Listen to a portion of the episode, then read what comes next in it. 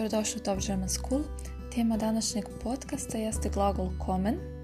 Glagol kommen u nemačkom jeziku znači doći. Prva stvar koju ćemo da uradimo jeste promjena glagola kommen kroz osnovne oblike, to jest kroz sva lica u prezentu. To bi izgledalo ovako. Prvo lice jednine, ih kome, dakle, ih kome, ja dolazim. Drugo lice, du kommst, du kommst, dakle ti dolaziš. Treće lice, er kommt, on dolazi. Sie kommt, ona dolazi i es kommt, ono dolazi. Dakle, er kommt, sie kommt i es kommt.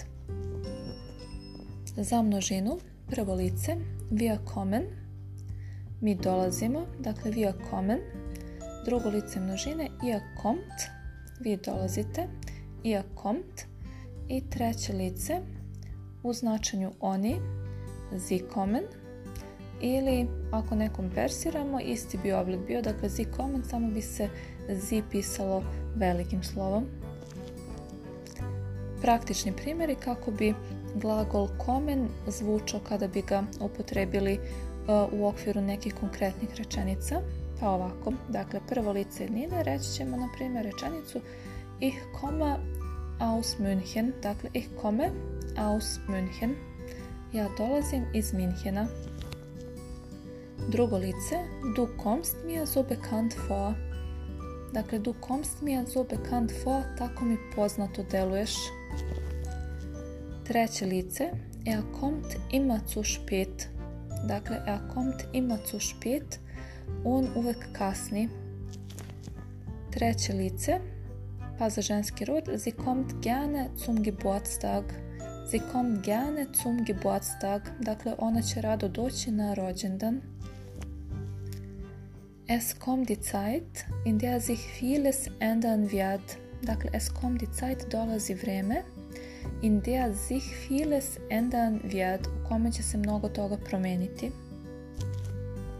Za množinu, prvo lice, wir kommen wieder in zwei Tagen. Dakle, wir kommen wieder in zwei Tagen. Doći ćemo ponovo za dva dana. Drugo lice množine, ihr kommt in eurem eigenen Wagen zur Schule. Dakle, ihr kommt in eurem eigenen Wagen zur Schule.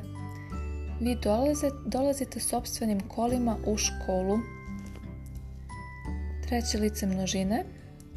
Pa kada imamo značenje oni, reći ćemo Sie kommen oft unerwartet. Dakle, oni često dolaze neočekivano. Ili, na primjer, unsere Gäste kommen oft unerwartet.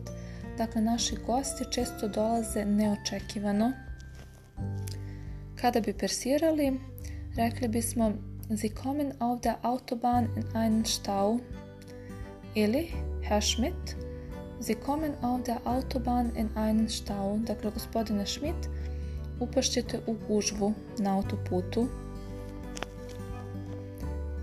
To bi bili ti neki praktični primjeri u kojima možemo vidjeti kako se glagol kommen uklapa u strukturu različitih rečenica i kakvo značenje može imati. Svakako, značenje glagola kommen može varirati u zavisnosti od razvojnih ili nerazvojnih prefiksa koji menjaju nekada delimično, nekada u potpunosti značenje glagola kommen kao i ostali glagola, ali o tome nekom drugom prilikom u nekom narednom podcastu.